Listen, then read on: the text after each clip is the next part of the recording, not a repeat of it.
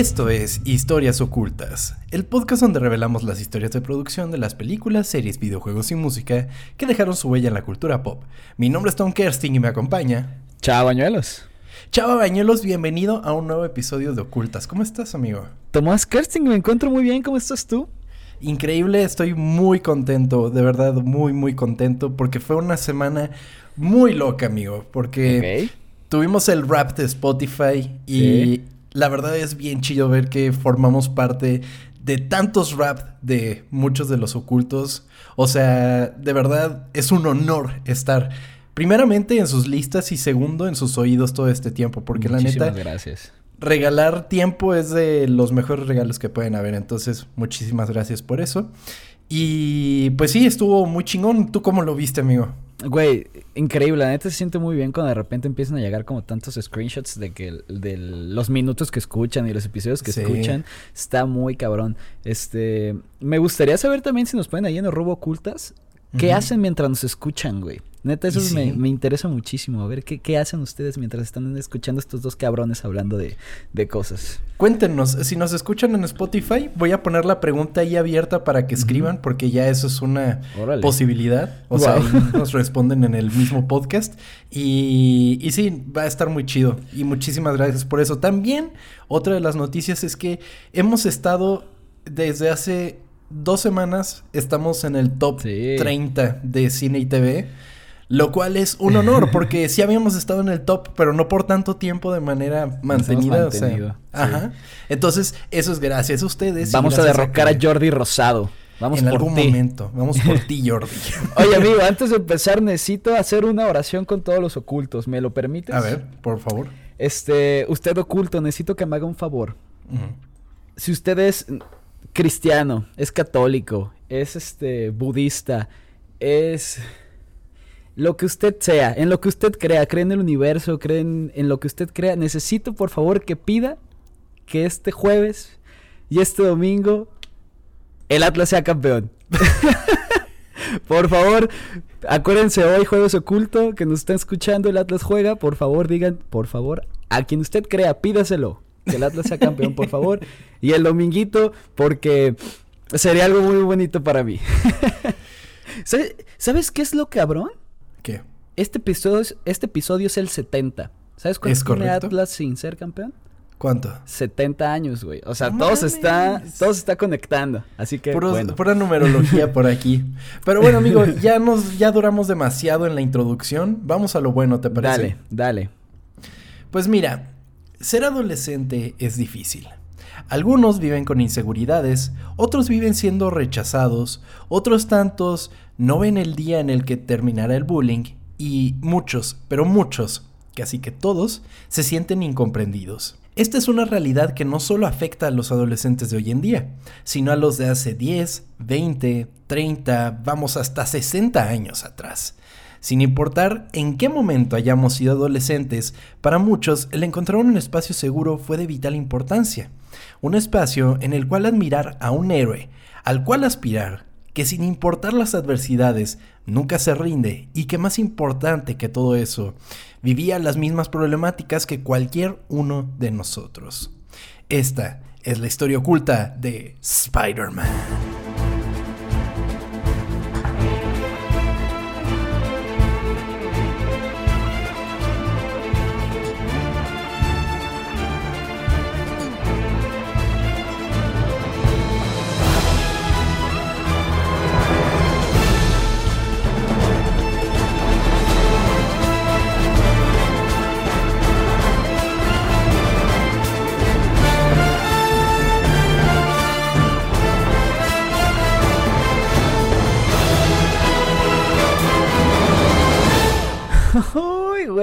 Preparados ocultos para 17 episodios. Todo lo que queda de diciembre vamos a hablar de este cabrón, yo creo. por supuesto. Todo 2022 va a ser de Spider-Man. un episodio de 40 horas va a ser este, Mala idea no iba a haber cenado antes de grabarlo, güey. Sí, de hecho, mire, voy a, voy a poner varios disclaimers. Número uno, voy a fangirlear durísimo. Eh, me voy a ver lo más. Me voy a ver lo más nerd que me he visto en todos estos episodios. Y vaya que eso está cabrón, ¿no? Pero, pero bueno. Em, segundo disclaimer. La historia de Spider-Man es muy, muy, muy extensa. Hay muchas cosas que mencionar. Así que perdonen ustedes, pero tengo que meter todo en un guion, el cual ha sido el guion más largo que he escrito para ocultas. Entonces, antes que nada, una disculpa de eso. Y pues, por última instancia, esto es nada más con respecto a los cómics de Spider-Man. Vamos a hablar de su historia en los cómics. No las caricaturas, no las películas, no nada, solo cómo se fueron desarrollando los cómics hasta el día de hoy. Entonces, eh, con eso avisado, pues nada. Dale, amigo, te escuchamos. Y por favor no llores tanto. No, amigo, está imposible. Pero antes me gustaría preguntarte, ¿tú qué, cuál recuerdas fue tu primer contacto con Spider-Man, si es que lo recuerdas? Mi primer contacto seguramente fue una caricatura, pero el que tengo muy así, muy en la mente es una Navidad hace, puta, hace un chingo que me regalaron el PlayStation 2 y, venía, y venía un juego de Spider-Man y, lo jugué un chingo y no me acuerdo ni cuál era, güey. Y ese fue pues lo primero. uno de las películas. Me imagino y si, que sí. Y si recién había salido el Play, me imagino que fue el de la primera, si no me equivoco. eh, si no era de mundo abierto, era de la primera. No recuerdo bien, pero sí es, como el primer recuerdo que tengo de Spider-Man. Muy divertido. Ok, amigo, bueno, bastante, o sea, mucho más reciente que el mío, porque yo tengo toda la vida de conocer bueno. o sea, creo que desde muy chiquito, o sea, yo veía la caricatura. Entonces, eso fue para mí como algo impresionante, ¿sabes? Como, o sea, como algo que desde muy pequeño crecí con ello, ¿no? Entonces, pues eh, eh, para mí es impensable imaginarme una vida sin Spider-Man porque ha marcado tantas etapas de mi vida de una manera u otra. Y bueno, la caricatura del 94 pues fue el primer contacto que tuve. Obviamente la vi como niño chiquito, no entendía mucho, solo veía que Spider-Man salía, se veía cool y hacía cosas. y eventualmente conforme fui creciendo, pues después descubrí de que, ay, no manches, hay cómics, ¿no? O sea, Spider-Man es un personaje de cómics. Y después era la onda de las películas, de las cuales hablaremos en otro episodio, pero también la onda de las películas pues fue algo muy impresionante para mí por el el hecho de que ahí comenzó para mí verdaderamente la explosión de que ahora era muy fácil encontrar cosas de Spider-Man. Para mí en un principio viviendo, teniendo una infancia en un país pues tan chiquito como lo es Uruguay, allá no llegaban muchas cosas de Spider-Man, ¿sabes? Entonces era como de que había algo de Spider-Man y era como de wow, ¿sabes? Entonces, eh, llegar a México y unos años después ver que salen las películas fue el verdadero boom para mí de ver a Spider-Man en todos lados y que ya era demasiado fácil como que ser fan, lo cual aprecio muchísimo y que conforme pasan los años voy cambiando en algunas cosas, como que de repente me da por leer más cómics, de repente la película y así. Y no sé, o sea, hasta hoy en día me acompaña, muy cabrón. Pues un tatuajito no estaría mal, ¿no? Amigo, es una de mis principales metas en la vida. Ok. Pero. Toda la espalda y la. Sí, estaría chingón, ¿no? Estaría chingón. Pero bueno, vamos a darle, amigo, ¿te parece? Te escuchamos todos. Conocemos ya la historia de Marvel Comics. Y si no la conocen, están nuestros episodios 67 y 68, que estuvieron bien chingones, ¿verdad, amigo? Así es. Ahí están, échenselos. Bien buenos. Pero bueno, durante los 60 comenzaría la era de plata de los cómics, de la mano del equipo creativo de Marvel, dándonos héroes que hasta hoy día pertenecen al consciente colectivo. Sin embargo, todo comenzó con los cuatro fantásticos creados por Stan Lee y Jack Kirby de los que hablamos en el episodio 67 y 68 que hicieron pues prácticamente casi todo, ¿no? Todos los personajes. Es correcto, todos los personajes importantes, entre comillas, de Marvel fueron creados por esta dupla. O sea, los 60 fue la mejor época para Marvel en cuanto a nuevos personajes y todos hechos de la mano de Stan Lee y Jack Kirby. Este nuevo equipo de héroes fungía como una respuesta a lo que DC estaba haciendo con la Liga de la Justicia de América. Sin embargo, estos personajes tenían un giro. Los nuevos héroes tenían problemas personales tan interesantes como sus poderes. Stan Lee apeló a la necesidad del público por tener héroes que más allá que tener habilidades fantásticas, tenían vidas similares a las suyas, los problemas de la vida diaria, las inseguridades de cualquier persona. Y en DC eran como que nada más era el más chingón y no tenía pedos?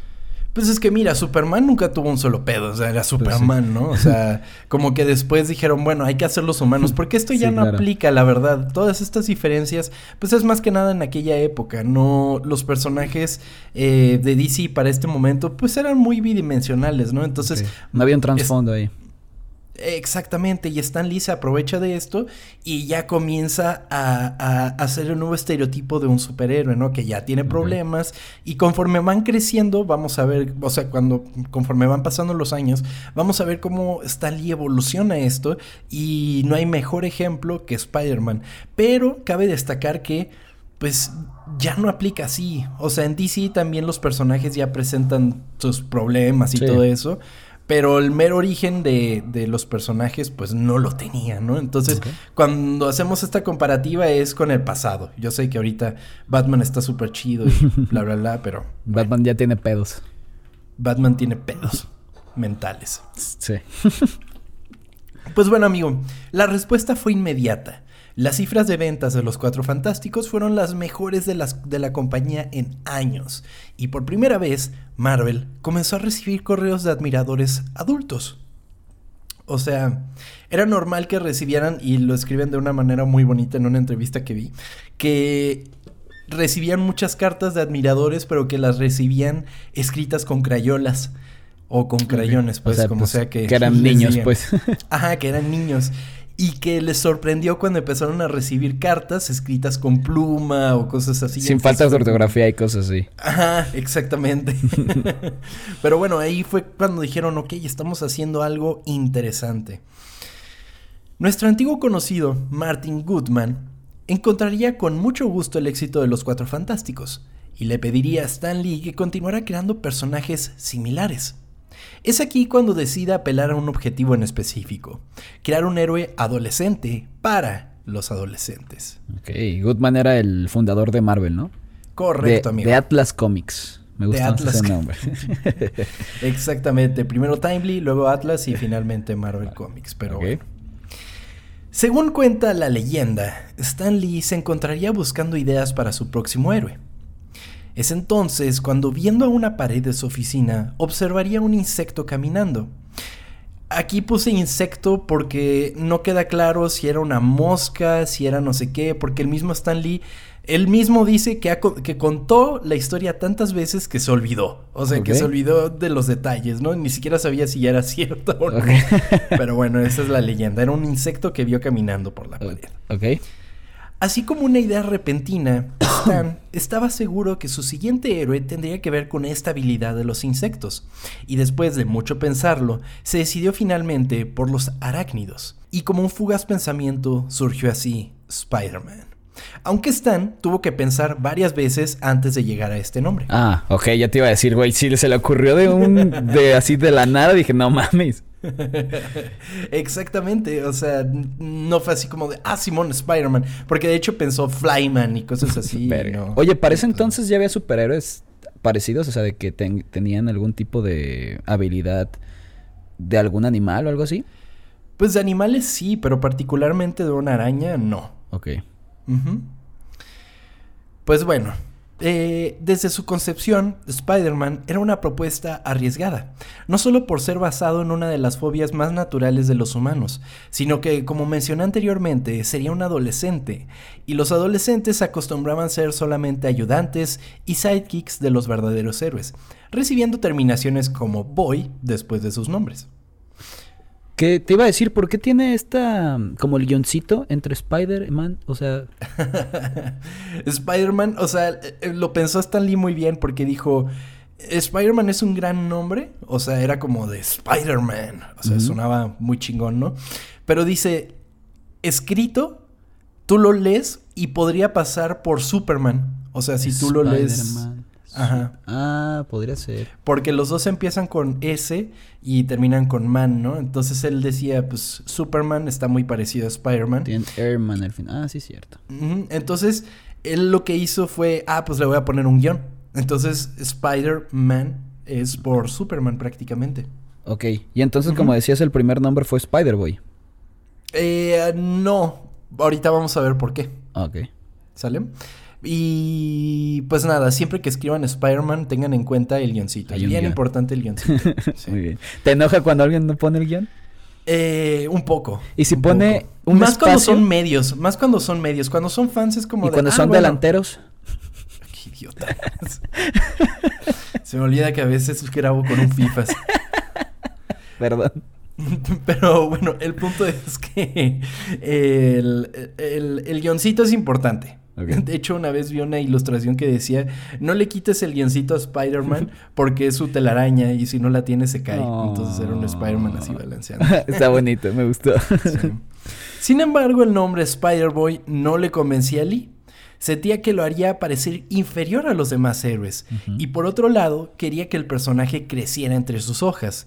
Es aquí cuando Stan decide darle la terminación Man buscando apelar a la necesidad de muchos adolescentes de convertirse en hombres en un mundo donde la exigencia y el estándar de lo que es ser un hombre se encontraba en todos lados. Ok. Lee preparó así un pitch para Martin Goodman en el que presentaría al joven héroe inspirado en las arañas. Sin embargo, a Goodman no le gustó la idea, argumentando que a nadie le gustaban las arañas, que el nombre era demasiado similar al de Superman y particularmente en cómo era que un adolescente pudiese ser así un superhéroe. Es que Ahorita ya lo vemos como algo chingoncísimo, pero imagínate la primera vez que llegó con Goodman y le dijo, hey, te presento esta madre, sí suena de que... Ah, no, es que sí es cierto, ¿a quién le gustan las arañas, güey? A nadie. Sería más bien como un malo, ¿no? Exactamente, amigo. O sea, lo, pensarías como un villano, ¿no? Definitivamente. Y es como un poco de la esencia gritty que quería lograr Stan Lee en un principio con Spider-Man. O sea, la idea original no era ser un héroe como tal, era ser como, sí es un superhéroe, pero no es como los demás héroes, no es Superman, que es todo perfecto y así, ¿no? Y es lo que vamos a ver más adelante. Pero, pero la onda que tú dices, sí, es correcto. La idea de un Spider-Man en un mundo donde eh, personajes como Superman y Batman son así súper populares y todo eso, pues no creo que a Goodman, que pues me imagino que era un señor, pues no, no le gustaría. Lee le dijo a Goodman que quería que el personaje fuera un tipo muy humano, alguien que cometiese errores, tuviera preocupaciones, que tuviera acné y problemas de chicas. A lo que Goodman respondió, es un héroe, no es un héroe hombre promedio. Sin embargo, Stan Lee estaba seguro de que no solo era una de esas cosas, sino que era un hombre promedio que se convertiría en héroe. O sea, ya estaba viendo a futuro, ¿no? Totalmente, totalmente. Y bueno, Goodman seguía reacia que se publicara este personaje. Sin embargo, le dio la oportunidad a Lee y otorgó el permiso para publicarlo en un título de la marca llamado Amazing Adult Fantasy.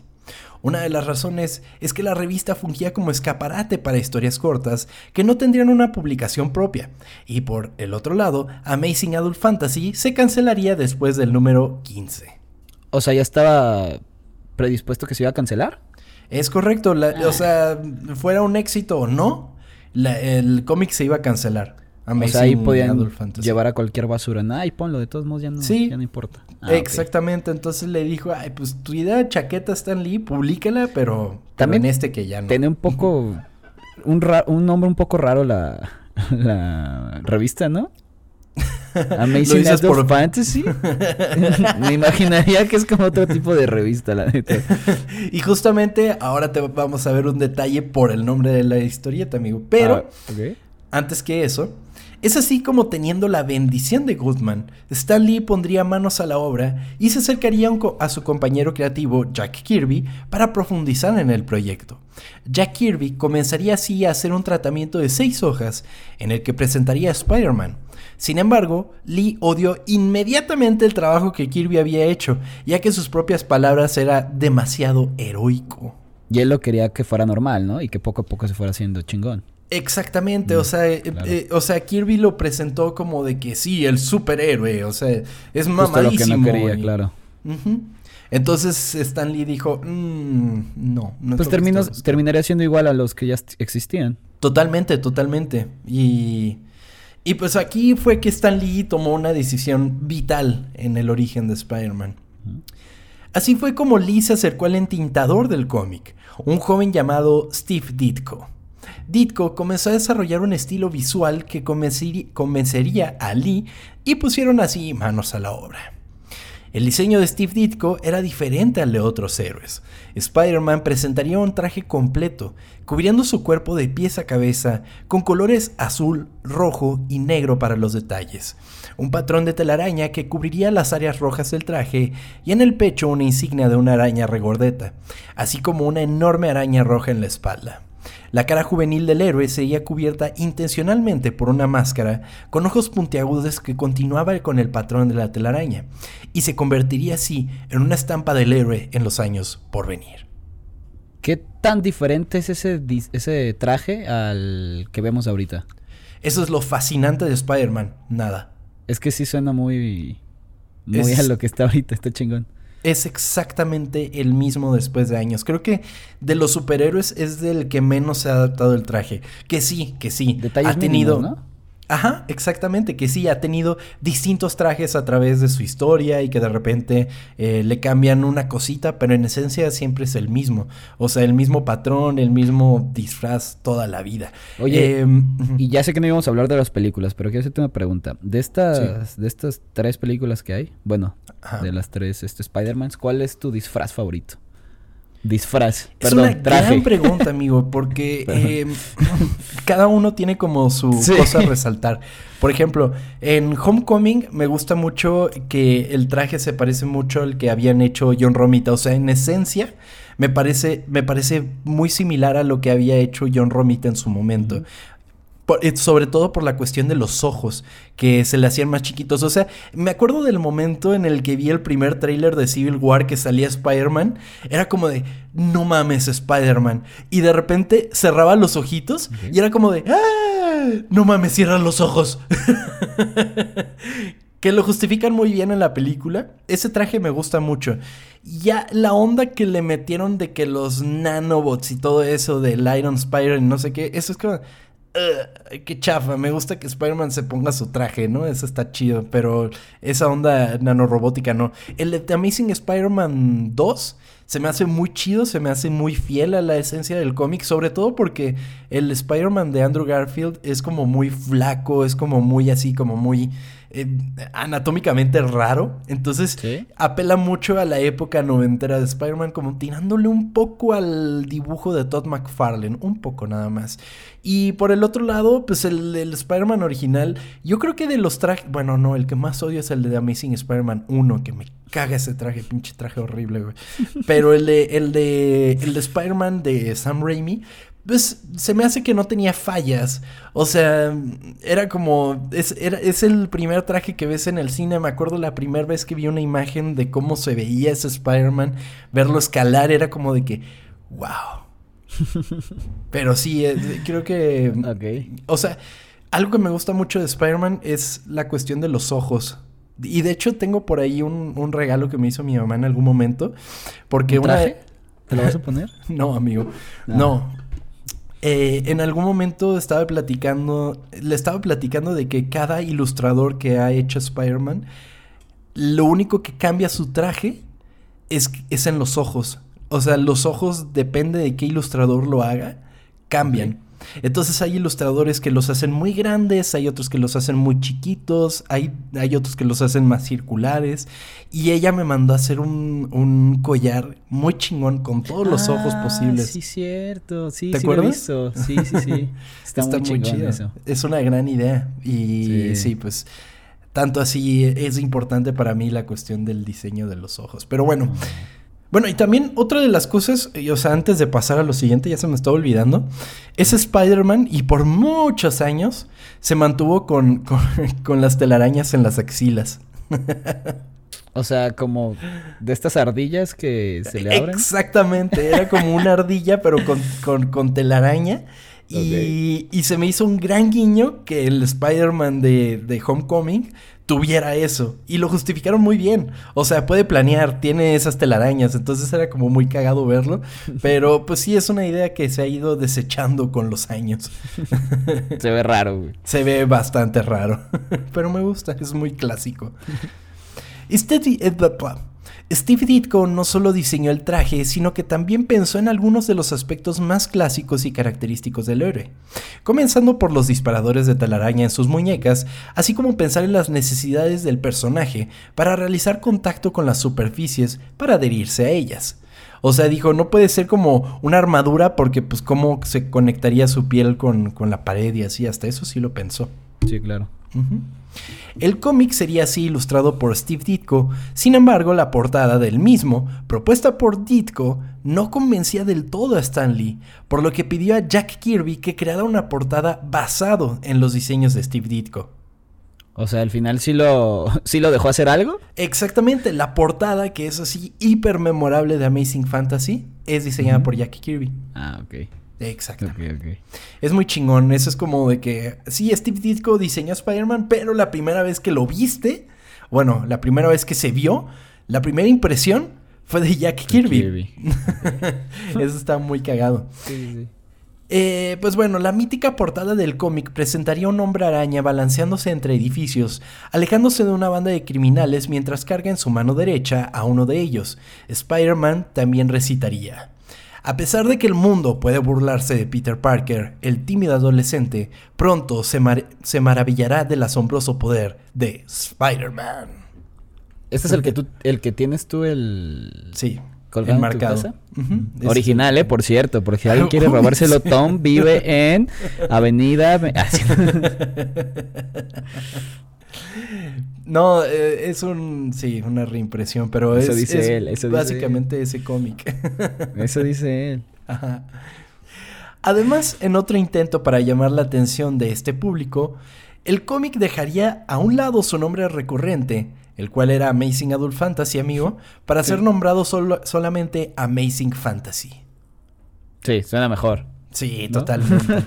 Entonces, como querían vendérselo a adolescentes, era como de que vamos a quitarle el adult. O sea. Pues es que, güey. A ver, en español es fantasía. asombro fantasía adulta asombrosa, güey. O sea, dime qué quieres ver. O sea, ¿qué hay ahí, güey? Así al lado del libro vaquero. ah, exactamente, güey. Pues amigo, Amazing Fantasy número 15 se publicaría en agosto del 62 y se convertiría en uno de los títulos mejor vendidos de la naciente Marvel Comics, lo que conllevaría a la publicación de un título solamente enfocado en su nuevo héroe, The Amazing Spider-Man. Porque como me habías dicho, lo iban a cancelar, ¿no? Es correcto, el Amazing Fantasy se iba a cancelar. Y fue uno de los más vendidos. Ah, no, pues bueno, tienen razón, hacer uno aparte. Pues es que Marvel ya estaba en la onda de hacerle sus números en especial a los héroes. Entonces era como del. Los cuatro fantásticos tenían su cómic, entonces dijeron, bueno, Spider-Man vamos a hacerle su cómic.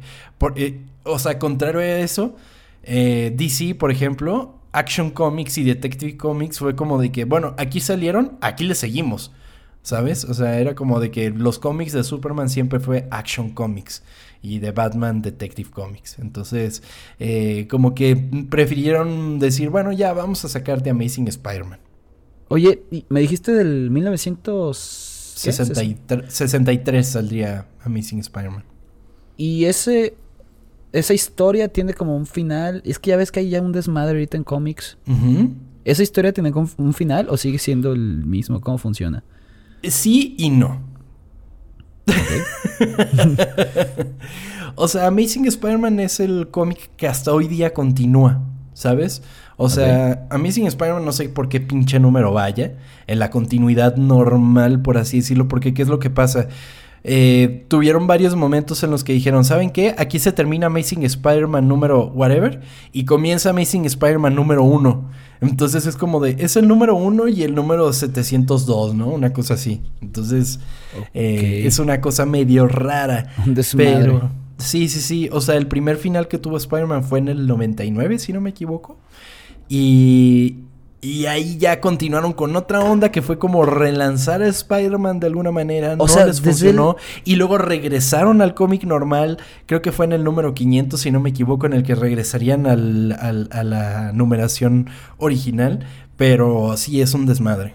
O sea, desde el 63 hasta el 99 fue la misma historia. sí. No mames. Wow. Y pues lo han tratado como de redconear de alguna manera, como de que igual y el origen de Spider-Man es hasta acá, eh, no pasaron algunas cosas, por ejemplo, cuando hicieron una madre que se llamaba Brand New Day, tuvieron que especificar, o sea, me acuerdo, todavía lo tengo ahí el cómic en el que decían, esto es lo que ha pasado en la vida de Peter Parker, ¿no? O sea, pasó tal, tal, tal y tal, nunca se ha casado con Mary Jane, o sea, cosas así, y es como de que, ok. Eh, eh, es que debe ser bien complicado contar la misma historia por tantos años, bueno, la misma historia, el mismo Exactamente, porque pues tu, tu, público se tiene que renovar de alguna manera, pues entonces es, es, deben ser decisiones muy complicadas, pero siento que eventualmente, y vamos a ver cómo, trataron de apelar a un público nuevo, amigo. Ok.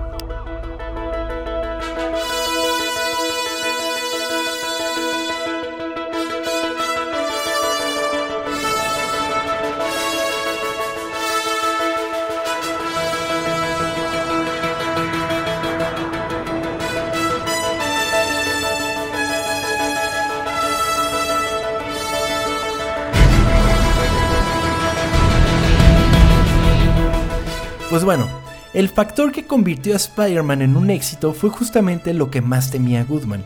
Spider-Man lucha con su vida cotidiana como nosotros, lo que hace sentir el personaje más vivo que muchos de los demás superhéroes. Peter Parker asume el papel de hombre de la casa después del trágico asesinato de su tío, del cual tiene una culpa difícil de borrar y lucha bajo el peso de esa misma carga. Para añadírsela a la herida, el joven muchas veces tiene que dejar de lado su vida normal para atender su responsabilidad como héroe. A pesar de ser odiado por el ojo público y ser juzgado por cada una de sus acciones. Sin embargo, como decía su tío Ben, un gran poder conlleva una gran responsabilidad. Pobre tío Ben, cabrón. Pero era, era lo horrible cuando relanzaban. Pasaba lo mismo con Batman, güey. Que como, como relanzan de nuevo las películas, tienes que ver otra vez cómo se mueren. Y es como, güey, ya sé lo que pasa, no me lo tienes que enseñar siempre, qué pedo. Y que pues justamente con Homecoming fue como de que, ay, ya la verga, ya te lo sabes. ya, está muerta. Y mira la tía, está bien chido. Perdón. Exactamente. que mucha, bueno, ahorita que lleguemos a los personajes hablamos de eso, pero... Oye, pero que esa, esa frase es muy bonita, güey, me gusta mucho. Es... ¿Te gusta a ti? Me imagino que sí. ¿Cómo? El de un gran poder conlleva una gran responsabilidad. ¿Es algo que tú te tatuarías, güey? Puede ser, pero es algo importante decir, amigo, que en, Amazing Fantasy número 15 sí aparece la frase, pero no la dice el tío Ben, la dice el narrador. Ok. Y es que, o sea, y en realidad en el cómic original, no solo, o sea, no solo no lo dice el tío Ben, sino que también está escrito como, como, como lo recordamos, porque, eh, o sea, en el cómic original, y aquí lo tengo, dice, With great power, there must also come great responsibility. Ok. Así está escrito por primera vez. Y, y, original, y, y pues como lo conocemos todos es With great power comes great responsibility. O sea, es como, está mal, pero de cierta manera, pues sí, se la acreditan al tío Ben, aunque nunca la dice el tío Ben. Ok.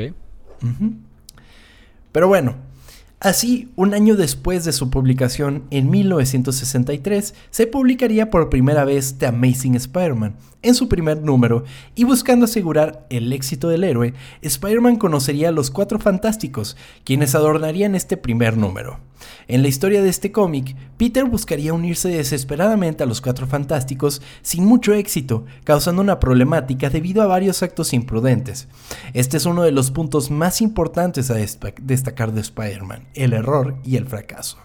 O sea, como cuando quería ser a huevo un Avenger. Exactamente. Ok. Él quería pertenecer a los Cuatro Fantásticos y hace un desvergue. wow, que hubiera cambiado un chingo si hubiera entrado ahí. ¿O alguna vez entró? Eh, hay un cómic que se llama What If, en el que mm. creo que el primer número de What If es qué habría pasado si Spider-Man eh, hubiera entrado a los Cuatro Fantásticos. Ok. Spider-Man tiene el frasco. Spider-Man tiene. Spider-Man tiene el fracaso en sus raíces, pero su tragedia no lo define. Se define por el hecho de que sigue luchando y esforzándose por ser la persona que su tío sabía que podría llegar a ser algún día. Todo el mundo sabe lo que se siente tener las expectativas de otra persona sobre sus hombros, y eso es parte de la razón por la que Spider-Man funciona tan bien. Y es que a menudo el drama personal de Peter pareciese más peligroso y emocionante que el grupo de villanos que le harían daño. Sería en The Amazing Spider-Man que Lee y Steve Ditko trabajarían de la mano durante 38 números consecutivos para establecer el tono que tendría el trepamuros. Entre sus páginas, Lee y Ditko presentarían a personajes tan característicos del arácnido como lo son del cómic, así como de la cultura pop. Los personajes que rodearían a Spider-Man darían más fortaleza a la humanidad que el personaje buscaba. Por un lado tenemos a la tía May, que le daba una sensación de seguir siendo un niño al personaje, alguien por quien preocuparse y llegar a casa todos los días. Por otro lado, J. Jonah Jameson, que se convertiría en una insignia del personaje al ser el empleador de Peter Parker, pero el principal detractor de Spider-Man y sus hazañas. También es importante mencionar a personajes como Robbie Robertson, Flash Thompson, Liz Allen, eh, Betty Brandt y por supuesto Gwen Stacy. Y como habías dicho tú, ¿no? Que todos estos personajes ya te generan un pues un trasfondo en el personaje principal, ¿no? No solamente es es la verga que nunca sufres. O sea, si Totalmente. o sea, es una persona real, güey. Eso está chingón. Totalmente. tipo de... O sea, porque el güey podría estarse partiendo la madre con, con, con, yo qué sé, con Scorpion, ¿no? Y aún así tenía que llegar con la tía May a una hora prudente, ¿no? Porque lo regañaba. Sí, claro. está chingón. eso, eso le da mucha mayor profundidad. Y pues las chicas que mencioné al final, Spider-Man siempre ha sido muy característico, pues que anda con un montón de chavas. O sea, mucho antes que Mary Jane estuvo Liz Allen, que era como su crush de la, de la escuela, muy cabrón. Eh, eh, luego estaba Betty Brandt, que la conocía en el, en el Clarín, eh, que también sale en la película, en la primera película de Spider-Man, es la recepcionista de J Jonah Jameson. Y pues Gwen Stacy es antes que Mary Jane, lo siento mucho, pero pues es importante. Ok, ¿y a cuál quería más? A Gwen Stacy, yo creo. ¿Sí? Sí, muy cabrón. Hay una, hay un cómic, una novela gráfica que se llama Spider-Man Blue, que te habla mucho de cómo era su relación con Gwen Stacy. Y sí, muy cabrón, la quería muy cabrón. Ok. Sin embargo, la dupla de Lee y Ditko no solo traería personajes que ayudasen a Peter en la vida, sino que también harían una de las bibliotecas de villanos más memorables de los cómics. Personajes como el camaleón, el buitre, el Doctor Octopus, el hombre de arena, el lagarto, Electro, Misterio, el duende verde, Craven el cazador y Scorpion serían presentados en tan solo los primeros 20 números del cómic. Ok, o sea, los... Bueno, es que no conozco tantos malvados, pues, pero son los como más famosillos y más chingones, ¿no? Y en los primeros 20 números... Totalmente. Y te los dije casi, o sea, el camaleón sale en Amazing Spider-Man número uno, el buitre sale en Amazing Spider-Man número 2, el Doctor Octopus en el 3, el hombre de arena en el 4, o sea, fueron así consecutivos y son los personajes que hasta hoy día pues siguen siendo los, los villanos de Spider-Man, ¿sabes? Sí, está cabrón. ¿Hay algún personaje que sea un pendejo que odies que digas, ay, no, ¿por qué existió? un personaje pendejo que odies. O sea, algún villano que digas, ay, qué mal mm. villano es. Ay, había un cabrón que se vestía de. No me acuerdo cómo se llama, creo que se llama Grizzly. Y se vestía de oso grizzly, güey. Pinche personaje macuarro todo. Ese estaba feo. Luego creo que había otro que se llamaba el Dingo, una cosa así. Hubo una época que tuvieron villanos medio acá, medio chaquetones. ¿Y cuál es tu favorito? Ay, es que constantemente me debato entre el Doctor Octopus y el Duende Verde. O sea, es que, es que, o sea, Spider-Man no tiene como tal un Joker. O sea, no tiene un villano así, su archinémesis. Pero el Doctor Octopus es, es, es pues uno de los peores villanos de Spider-Man, muy cabrón. Principalmente porque tuvieron vidas muy parecidas y el Doctor Octopus representa todo lo que habría sido Spider-Man si hubiera tomado otro camino. ¿Sabes? Teniendo todo ese poder, lo usara para el mal, sería como el Doctor Octopus, ¿sabes? Entonces, eso es lo que hace tan interesante a Peter y Doctor Octopus. Y, también por el este cómic que hablamos hace pues dos cuando grabamos lo de mm, en los episodios pasados, el cómic donde literalmente se convierte en él. Está cabrón, güey. El Superior Spider-Man es correcto, sí. Sí, sí, sí, o sea, es como de alguna manera, pues sí, sería su archinémesis, pero luego tienes al Duende Verde. Y el Duende Verde es un personaje muy cabrón que le hizo cosas muy duras a Spider-Man, que a peor sabe su identidad secreta, entonces... Ay, o sea, es terrible. O sea, y luego están otros personajes como Venom, por ejemplo. Venom es muy importante y es muy amado por los fans. Y es un naco. Spider-Man tenía una creciente popularidad durante los años 60, siendo The Amazing Spider-Man su único cómic, escrito por Stan Lee ininterrumpidamente, aunque para 1966 Ditko dejaría de ilustrar el cómic y pasaría a manos de John Romita Sr., quien le daría su propia personalidad al héroe y representaría su estética más clásica. El que me habías mencionado, ¿no? Es correcto, John Romita Sr. empezó, o sea, porque Steve Ditko hacía Spider-Man como muy flaquito, muy acá, muy chiquito, muy... O sea, no sé, como que no, no parecía tanto un superhéroe. Y en eso llega John Romita y le da un, una forma como que más heroica, le pone como más músculo y así. O sea, lo mete al gym. Totalmente. Entonces hace una, o sea, cuando buscas imágenes de Spider-Man vintage, generalmente las imágenes que salen son, si bien ilustraciones de John Romita o inspiradas en el Spider-Man de John Romita. Ok. Sí. También es importante decir que estamos hablando de John Romita Sr., porque en los cómics de Spider-Man se haría historia cuando John Romita Sr. pues eh, dejaría eventualmente de hacer Spider-Man y unos años después vendría John Romita eh, Jr., perdón, que es el hijo de John Romita y también ilustraría Spider-Man. No mames. wow, qué chido, güey. sí, y John Romita Jr. su Spider-Man es muy particular. No es así espectacular como uno de Todd McFarlane, pero sí tiene su esencia, o sea, notas enseguida que es de John Romita Jr. Ok. Muy contrario al de su papá, porque su papá lo hacía como más bulky y John Romita lo hacía como más flaquito, más, no sé. ok. Pues bueno, para 1970 el cómic ya era uno de los mejor vendidos de Marvel y la dupla creativa de Lee y Romita lo sabía, por lo que arrancarían la década con un movimiento sin precedentes en los cómics, matando a uno de los personajes más importantes de Amazing Spider-Man, el capitán George Stacy.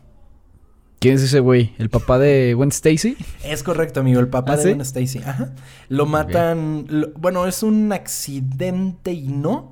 Porque es una pelea entre Spider-Man y el Doctor Octopus. Los tentáculos del Doctor Octopus se vuelven bien locos y tiran una, una estructura. Y esa estructura va a caer sobre un niño. Y el capitán George Stacy se avienta y lo salva. Y pues se muere el papá de Gwen Stacy. Y, Wow.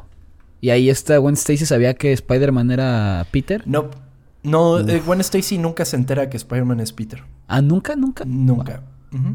Ok. Sería en estos mismos años que Lee escribiría los afamados números 96 y 97 de Amazing Spider-Man, después de que el Departamento de Salud, Educación y Bienestar se acercara a Stan Lee para que escribiera alguna historia en la que se representara de manera explícita el problema tan grande que se estaban convirtiendo las drogas entre adolescentes y jóvenes adultos. Y a pesar de que Lee buscaba interponer la historia y tocar el tema de las drogas de manera sutil, la Comics Code Authority, creada para proteger a los jóvenes de temas pocos benéficos en los cómics, negó a otorgar su característico sello de aprobación en estos cómics. Ah, que habíamos hablado de eso, ¿no? En, el, los episodios pasados. No, pero eso fue en el semanario, si no me equivoco. Ah, ok. estábamos hablando de, de Spider-Verse. Eh, pero. Ah, sí, cierto, sí, cierto. Sí, sí, sí. Y pues bueno, o sea, este, estos cómics es muy famoso que no tenían ese código. O sea, bueno, ese sellito, de alguna manera. ¿Y, lo, y si pudieron vender sin el sello? Totalmente, sin problema. Nada ah, más no tenían el sello. Oye, pero está chido, ¿no? que, que tengas un personaje así que te diga, no te drogues, porque. ¿Has visto los anuncios de ahorita que están como para no fumar? Y es como, no sé, un güey que en la vida... Si fumas, déjalo. Y si ya estás fumando... No, ¿cómo es? Y si no fumas, no lo hagas. Ajá. Y luego, luego en, la, en las paradas de camión está un personaje, güey, no sé, Ari Boroboy, güey. No, por decir un güey. Dime si un niño de 14 años sabe quién es Ari Boroboy. Que le dice, hey, fumar no está chido. Tendrían que ponerle a tendrían que ponerle a Fortnite para que. pues es que algo así, o sea, es como Galilea Montijo diciéndole a un niño de 15 que no fume, güey. Es como, ¿quién es Galilea Montijo? Va a decir ese güey. Pero bueno. Totalmente. Qué falta nos hacen nuevas estrellas. Que nos pongan a nosotros, amigo. claro. No fumen. Solo tomen chela ya. No es cierto, tampoco lo hagan. claro, no sería el mejor ejemplo, pero. Sí. Todo con medida, pues. Nuestro público ya sabe qué pedo, amigo. Exactamente. Pues bueno, tiempo después, Stan Lee dejaría de escribir Spider-Man para pasar la batuta a Jerry Conway, quien dejaría una marca indeleble en la historia de Spider-Man, escribiendo uno de los arcos más oscuros no solo del arácnido, sino de los cómics, The Night When Stacy Died. Me imagino que para hacer eso... Murió Gwen Stacy. Me imagino que para hacer eso pide permiso, ¿no? O... Pues sí, o sea, sí, obviamente es como de que, oigan, voy a matar a Gwen Stacy, ¿qué pedo? sí, pues sí. Y... también es importante mencionar que para este momento era la novia de Spider-Man, era la novia de Peter Parker, entonces... O sea, no había pasado nada tan cabrón. No. esto es... Wow. Era sin precedentes. Era como de que la voy a matar y la voy a matar para siempre. O sea, muerta bien morida. Matar para siempre, pues sí. Bueno, es que en los cómics, amigo. Ah, bueno, sí, cierto, es que luego. La muerte es un factor eh, de chiste, o sea. como en Dragon Ball, ¿no? Sí. Sí, totalmente. Los únicos personajes que nunca han podido revivir son el tío Ben y los papás de Batman. Todos los demás pueden revivir. Ah, pobre tío Ben. Conforme la popularidad de Spider-Man fue creciendo, Marvel comenzó a publicar más títulos que involucraran al trepamuros como Giant Size Superheroes y Peter Parker The Spectacular Spider-Man. Spider-Man así entraría en la década de los 80, siendo uno de los superhéroes más populares no solo de los cómics, sino también de la televisión, con sus diferentes series animadas como Spider-Man del 67, Spider-Man del 81 y Spider-Man y sus increíbles amigos en el 81. ¿Has visto esas? Puta, sí, güey. La de Spider-Man del 67 es la de los memes. Es fantástica. la tienes que ah, ver la de que se... ¿Neta? Sí. Donde se están apuntando ellos mismos y así. Sí. Y de que está sentado como en una... En un escritorio. Sí. güey.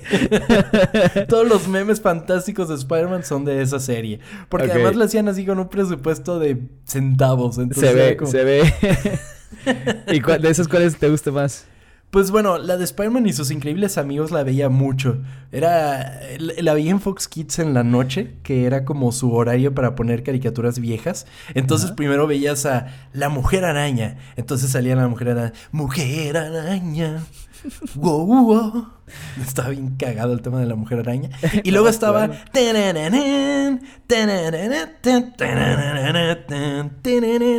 Era Spider-Man y sus increíbles amigos, güey con sus increíbles amigos Estrella de Fuego y el Hombre de Hielo. ¿Hicieron increíbles sus amigos? Pues sí, estaban, estaban chidos. O sea, era, eh, o sea, era el Iceman, que era de, los X-Men. Que, ah, bueno, no sé si podría ser historia para otro episodio, pero la voy a contar de una vez porque estoy muy, muy emocionado. Eh, era Estrella de Fuego y Iceman. Iceman era de los, de los X-Men.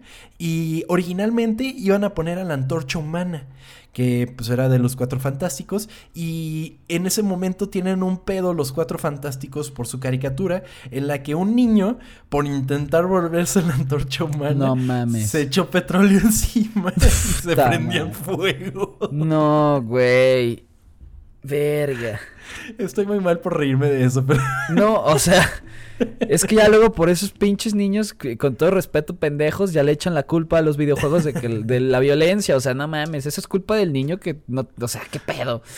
Pues sí, totalmente. Entonces, por eso, los cuatro fantásticos tuvieron una caricatura en la que ya no salía eh, la antorcha humana y salía un robotito que se llamaba Herbie, una cosa así.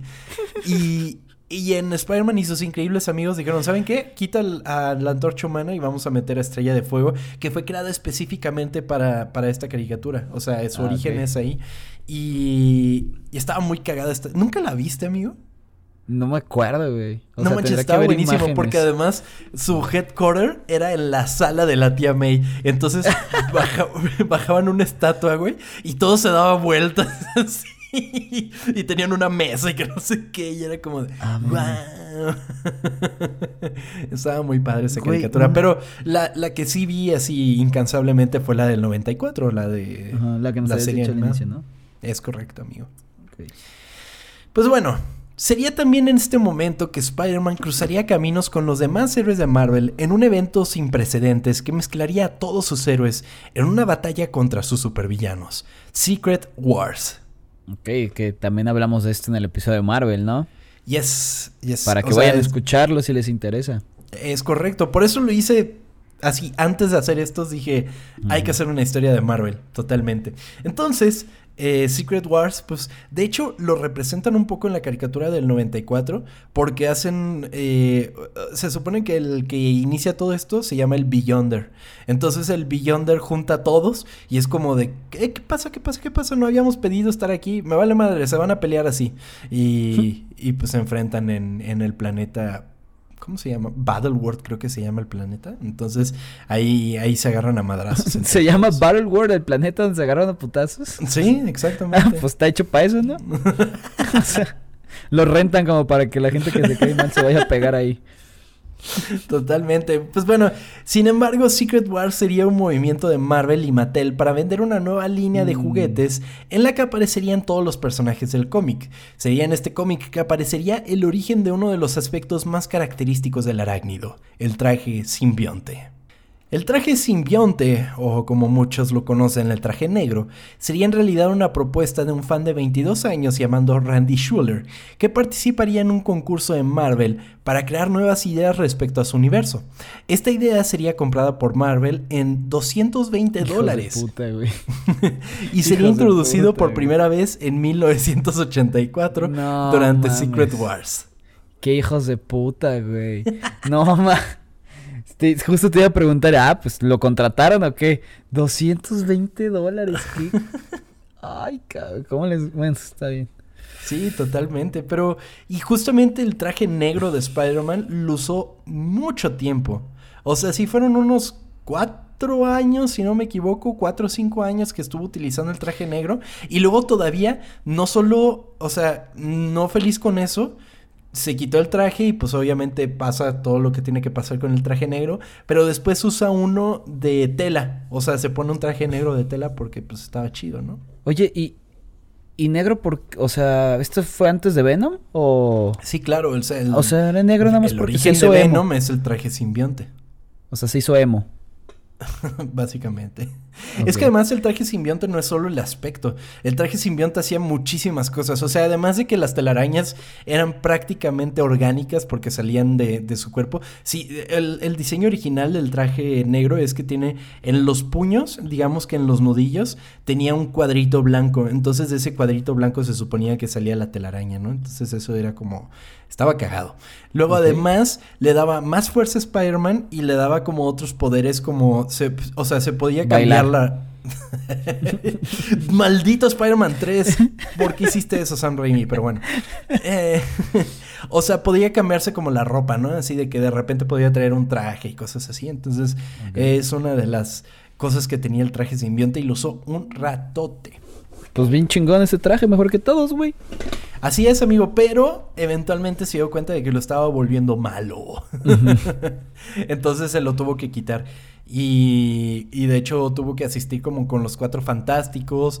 No funcionó muy bien. Hasta que al final tuvo que quitárselo en un campanario. Ok. Sí. Pues bueno, sería la combinación del traje negro y la llegada del año 1988, cuando en el número 298 llegaría Todd McFarlane a Amazing Spider-Man para ilustrar las páginas escritas por Da- David Michelin y crearían a uno de los villanos más populares y reconocidos del arácnido, Venom. Ok. ¿Ok? Ujú. Venom es súper importante. Uno, porque está hecho del traje alienígena que estaba usando Spider-Man. Entonces el traje alienígena le tenía cierto rencor a Spider-Man. Y Eddie Brock, el a.k.a. Venom, eh, también odiaba muy cabrón a Peter Parker. Entonces, cuando se juntan todos estos factores, es como de que es el personaje óptimo para odiar a Spider-Man, ¿sabes? Sí, Y claro. Venom, Pues lo rechazó, ¿no? Exactamente. Por eso tiene ese odio. Exactamente, y por eso tiene los conocimientos de quién es Spider-Man, quién es Mary Jane y todo eso. O sea, sabe todo el traje simbionte. Oye, bueno. Bueno, no, es que es sobre la película nueva esta y... te- bueno, si no, claro, no lo pones. ¿Qué, ¿Qué relación crees que vaya a tener con... En esta nueva película? Yo, yo lo que estaba pensando, y ahí te va, el- la especie de Venom, que son los simbiontes, se supone que tienen una inteligencia de colmena, ¿sabes? Ah, entonces, entonces yo lo que estoy pensando es que igual y el simbionte de la película de Raimi, como que de alguna manera, por la, por la conciencia de colmena, le habrá pasado el conocimiento al Venom, pues, de Venom, y por eso lo reconoce, ¿sabes? Sí, ok, Y- ok. Y, yo lo que creo que va a pasar, como ya confirmaron que va a haber una nueva trilogía y que además va a haber un Venom 3, pues ya van a decir, güey, ya Venom contra Spider-Man a la chingada. Sí, claro. Sí. Ok. Pero bueno. Como recordaremos, los 90 fueron una década complicada para Marvel Comics. Y si no lo recuerdan, vayan a escuchar. no mames, ya quieres mejor. Van a decir, no, pues si quieres dejo este. pues bueno, fue una etapa muy rara para Marvel Comics. Sí. Esto afectaría en gran medida a Spider-Man, viendo la creación de nuevos números, ediciones especiales, múltiples portadas y enfrentó también la dura realidad de una industria cada vez más decreciente en ventas y en popularidad. Que era por lo que hizo este. ¿Cómo se llamaba? Ronald Perlman. Lo que hizo Ronald Perlman, ¿no? Que es que en el episodio pasado platicamos todo el desmadre que este cabrón hizo. Sí, Que terminó casi, casi llevando. Bueno, más bien llevando a la bancarrota a Marvel. exactamente, exactamente.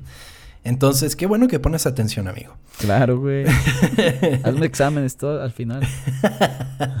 Pues bueno, eventos como una muerte en la familia, que es cuando se muere la tía May, Peter Parker No More, que es cuando Spider-Man pues decide ya solamente ser Spider-Man, y la infame saga de los clones, serían factores que solamente aportarían al cansancio del equipo creativo de Marvel y provocar la cancelación de todos los cómics de Spider-Man.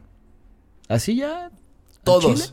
Dijeron ya a la chingada. Ya hicimos demasiadas mamadas. Sí, la ¿Qué- saga de los clones, por ejemplo, fue así como la, la- o sea, ya no, no sabían ni qué sacarse porque eh, en los 60 Spider-Man tuvo un villano que se llamaba el Chacal, que era el profesor, ¿El chacal? sí, el Chacal. Wow. Pues bueno, el Chacal era el profesor Miles Warren, que era el profesor de Spider-Man y de Gwen Stacy. Entonces, el profesor Miles Warren se enamora, se enamora, morra. se enamora, pero así, pero cabrón de Gwen Stacy. Y él consigue pruebas de todos sus alumnos, entre ellos Peter Parker y Gwen Stacy, ¿no? Entonces hace un clon de Gwen Stacy y hace un clon de Peter Parker. Pero pues al hacer el clon de Peter Parker, también tiene la información genética de Spider-Man, ¿sabes? Entonces, en, en los 60 se enfrentan estos Spider-Man y es como de que, bueno, ¿cuál es el que gana al final? Se supone que uno muere. Pero lo que presentaba la saga de los clones eh, y muchísimos años después era como de que si murió el chido o murió el clon o qué pedo. Entonces la onda con la saga de los clones fue como de que eh, eh, el Spider-Man que pues al- supuestamente murió regresa y ahora se llama Ben Riley, ¿no? Y es como... tiene, o sea, él piensa que confundí. verdad exactamente, y él piensa que verdaderamente es Spider-Man y que el Peter Parker que vimos desde los 60 a los- hasta los 90 era el clon. Entonces, era un desmadre, güey. Era un desmadre. Pero al final sí Ah. se demuestra que Ben Riley era en realidad el clon. Ok. Spoiler de hace 30 Sí, años. sí, ya no es spoiler. Ok. Entonces Pero cancelan bueno. todo y ¿qué pasa, güey? Eh, pues sí, sí, se cancela todo. Y el final de Amazing Spider-Man llevaría al inicio de un nuevo volumen en el que presentarían nuevamente a los personajes, recontarían el origen de Spider-Man y lo adaptarían a un nuevo público con cambios drásticos en la historia bajo el título Chapter 1. Sin embargo, Chapter 1 no sería tan bien recibido por los fans y pronto regresaría el Spider-Man original a las andadas. Qué desmadre tienen en pinches cómics, güey. No es que además ese, ese de Chapter 1 nunca lo leí, pero se ve que está bien pachecón porque se supone que el, eh, o sea, el accidente que le da los poderes a Spider-Man es el mismo que crea el Doctor Octopus y Ok. cosas así bien sacadas debajo de la manga. Eh, por ejemplo, el ladrón del tío Ben como que quería ser fan de Spider-Man y cosas así. Entonces, está muy, muy raro. Pero en todas se muere el tío Ben, entonces. Totalmente, en todas se muere el tío Ben. Los años 2000 vendrían no solo con un auge en la popularidad del arácnido, obviamente por las películas, sino que también presentaría al héroe de una manera más adecuada a una nueva generación, no solo por un nuevo título, sino por un nuevo universo llamado Ultimate donde un joven Peter Parker se convertiría en el Ultimate Spider-Man, extendiéndose a 160 números, donde, para el final de la historia de Spider-Man, conoceríamos a Miles Morales, creado por Brian Michael Bendis y Sara Pichelli.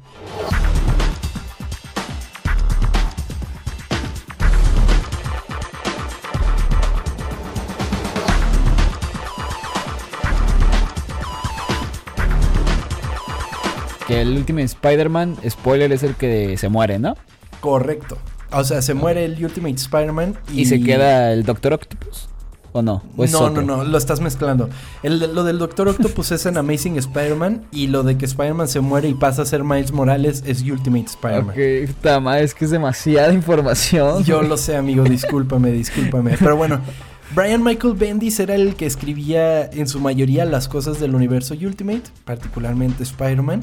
Y también el, o sea, Ultimate Spider-Man se sentía muy refrescante, sobre todo por las ilustraciones. O sea, era un Spider-Man muy moderno. O sea, se sentía como como que todo era nuevo con ese Spider-Man y era como de, wow, el Ultimate Spider-Man, ¿no?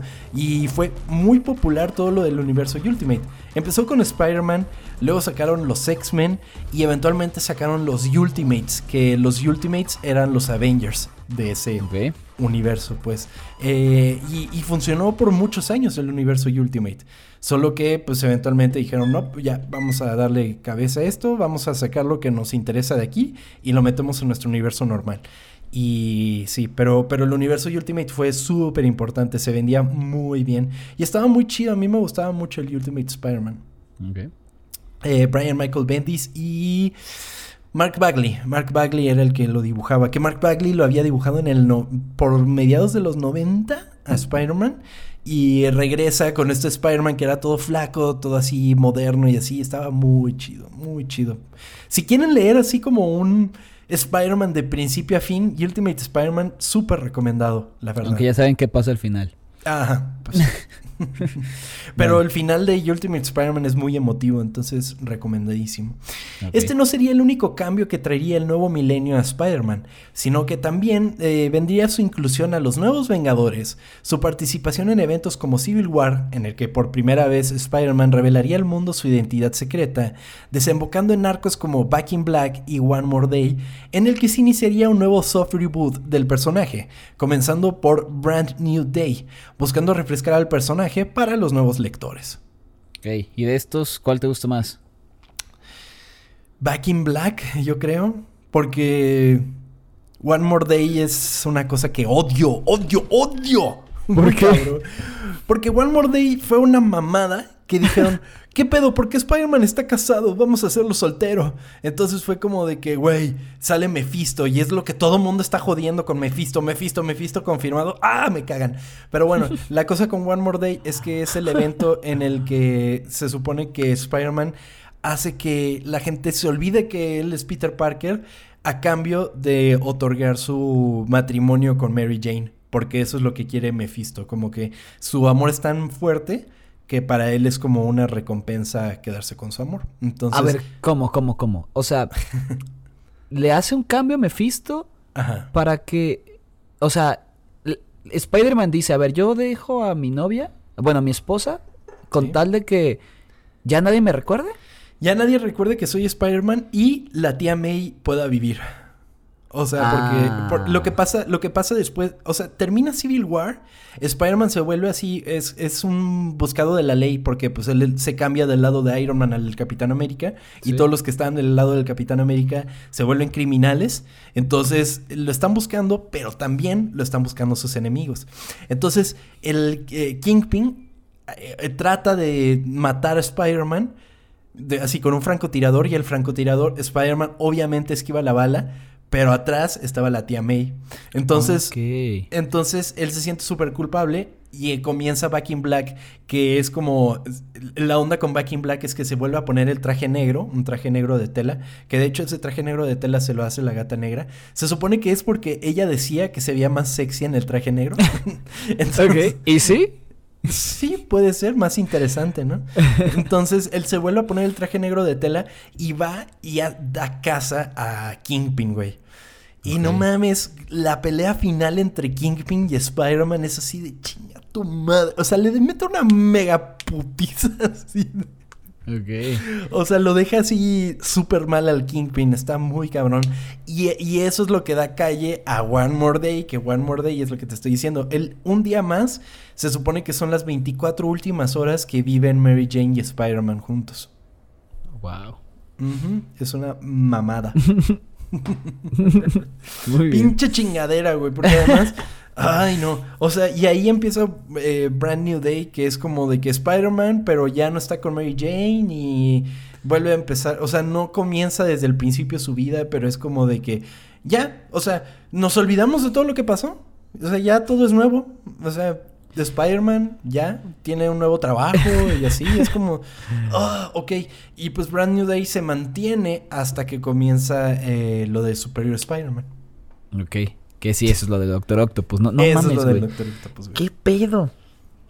Es demasiado. Es... También debe ser muy complicado, como ya habíamos dicho, mantener una, misma historia tantos años, güey. Correcto. O necesitas inventarte cosas hacia lo loco. Correcto, amigo. Pues sí, o sea, ya casi 60 años, amigo. No mames. No, pues sí. Imagínate. Eh, pero bueno.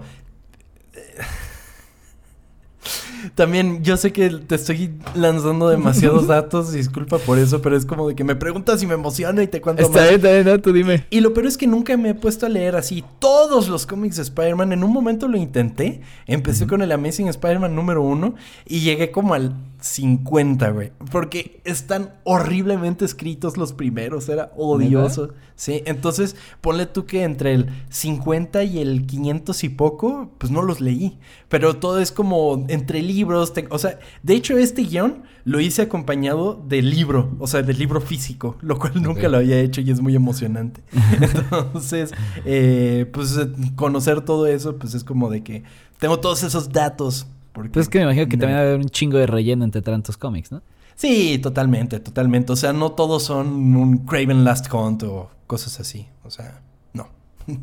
Pero bueno, hoy en día Amazing Spider-Man sigue presentándose en listas de mejor vendidos, sin ser de los números más altos. O sea, está como en el 14, 15, más o menos por ahí. Como nosotros en el tour de Cine TV.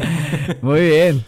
Sin embargo, su presencia y legado en los cómics se ha convertido indiscutible e indeleble.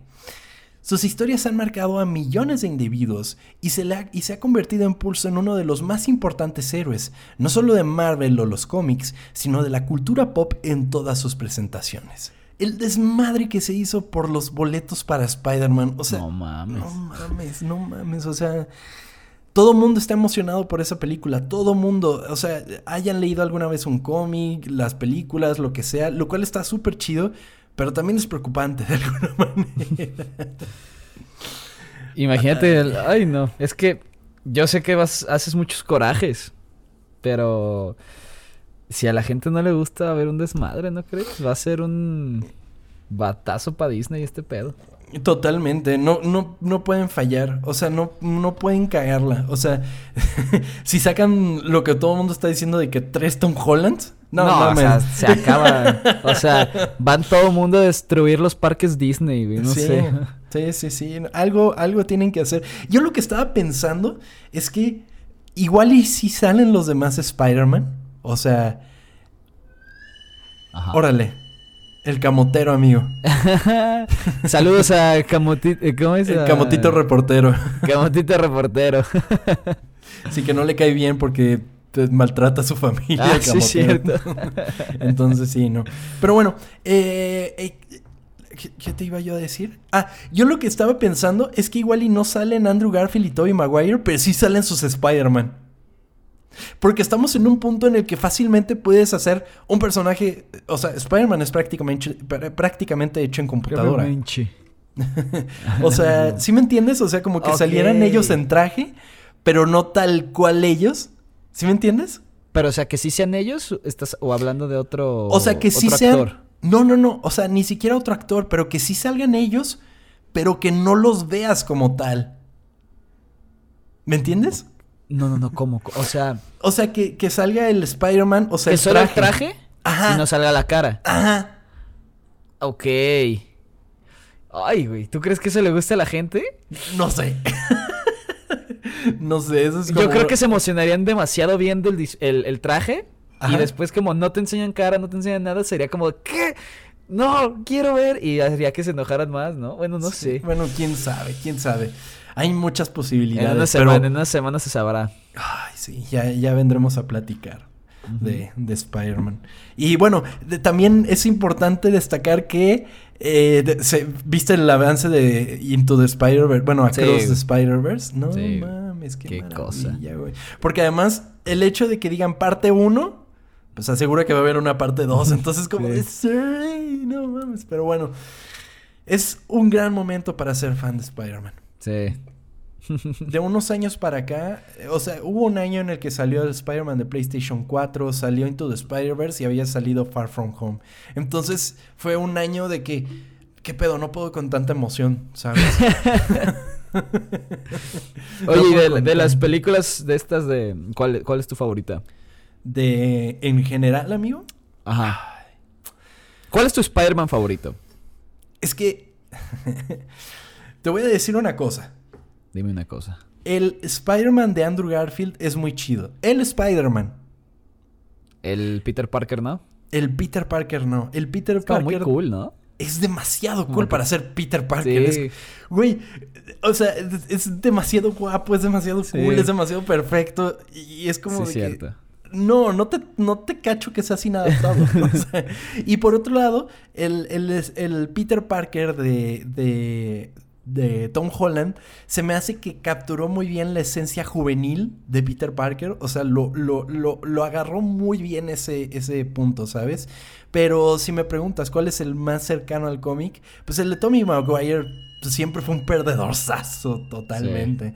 Entonces se me hace que ese es el más, o sea, que más se asemeja. ¿Y es el que más te gusta? Ay, me da mucha risa el meme que dice, no digas mamadas, Mary Jane. es un es una gran cuna de memes Spider-Man. Está cabrón. Pero yo creo yo creo que sí, amigo. Sin embargo, mi película favorita es la de Into the Spider-Verse. Muy ah, cabrón. Into the Spider-Verse, Spider-Man 2 de Raimi, Spider-Man de Raimi, eh, Spider-Man Homecoming, eh, Amazing Spider-Man 2, Far From Home, y hasta abajo Amazing Spider-Man. ¿no? no, no, Ah, bueno. Ah, Spider-Man. No, Amazing Spider-Man y luego Spider-Man 3. Sí, sí, sí. Yo creo. Aunque Spider-Man 3 creo que en su momento sí fue así como de que, wow, qué pedo, Spider-Man 3, Venom y así. Y después la volví a ver y fue como, aguanta un segundo. ¿Qué pedo? No la recuerdo tan culera. Totalmente. Sí pasa. ¿Cuál es tu favorita, amigo? Cuéntame. Soy muy fan de la 1, la, de Tobey Maguire, soy muy fan, güey. Sí. Pero es que hace mucho no la veo y no sé si pasa que de repente, como te pasó a ti con la 3, que sí es como que, ay, no les recuerdo que, que, que estés... Pero eso, o sea, si me preguntas, yo creo que esa, güey. Esa. Ah, bueno, bueno, espérate. Ok. Into the Spider-Verse, obviamente es mi favorita de Spider-Man. o sea, sin preguntar, güey. Pero pues es que como esa la veo superior en todos los aspectos, pues no la tomo en cuenta, porque sí, no mames, no hay forma de compararlo, güey. Muy cabrón. Pero ya de estos, de estos tres güeyes, sí, yo creo que esa o la, esta nueva que va a salir, güey. La de. la que ni he visto, esa es mi favorita. la que no he visto. Exactamente. pues si las. Si el, si, si, o sea, a mí me sorprende que Tom Holland ha estado diciendo, güey, es una cosa que nunca han visto. O sea, eso me mantiene así como de, uff. Es que solo está llenando de expectativas a todo mundo, güey. Y es peligroso, güey. Muy cabrón, muy cabrón. O sea, ya rompió récords de preventas, eh, no solo de COVID, o sea, sino de, de cine en general. O sea, va a estar cabrón. Va a estar cabrón, amigo. Vamos a ver qué tal aguanta el hype. A ver qué pasa. Vamos a ver. Hoy en día, el mito del hombre araña ha crecido de sobremanera. Es difícil encontrar una persona que no pudiese señalar al personaje o no lo reconozca. Y no ha sido un trabajo fácil.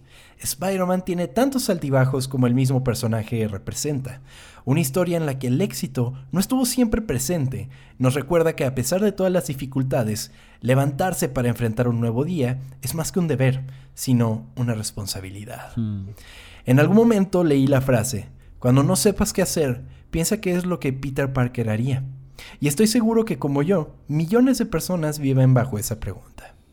Esta fue la historia oculta de Spider-Man.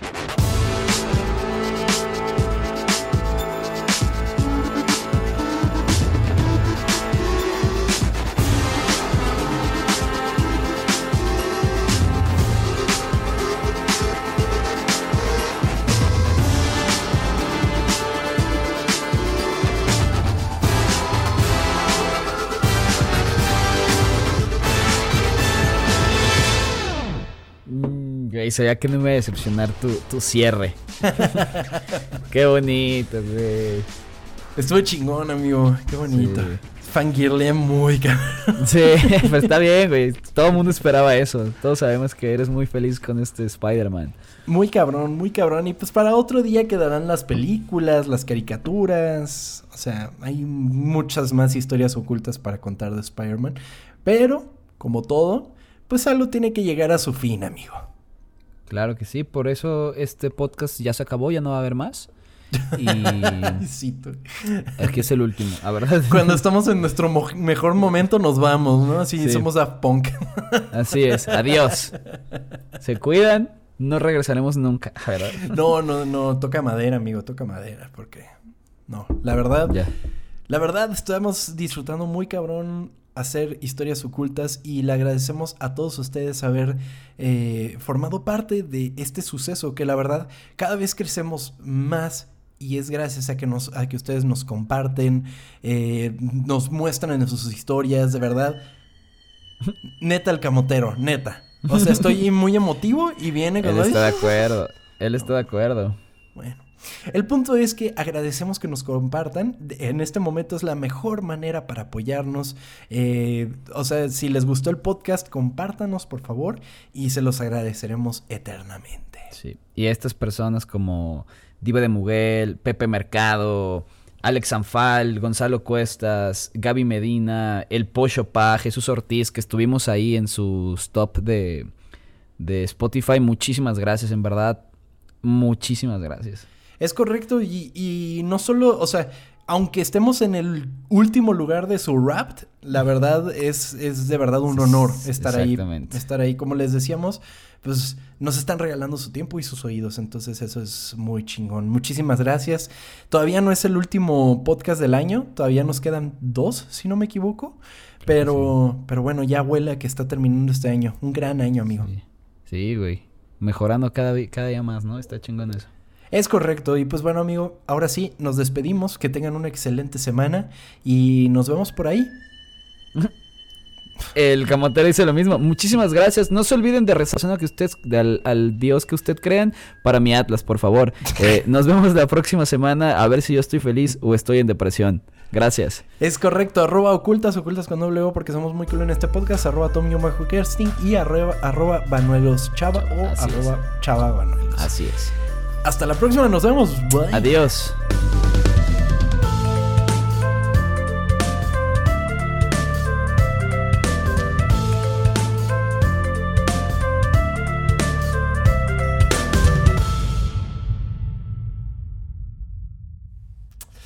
Spider-Man, Spider-Man, does whatever Spider can.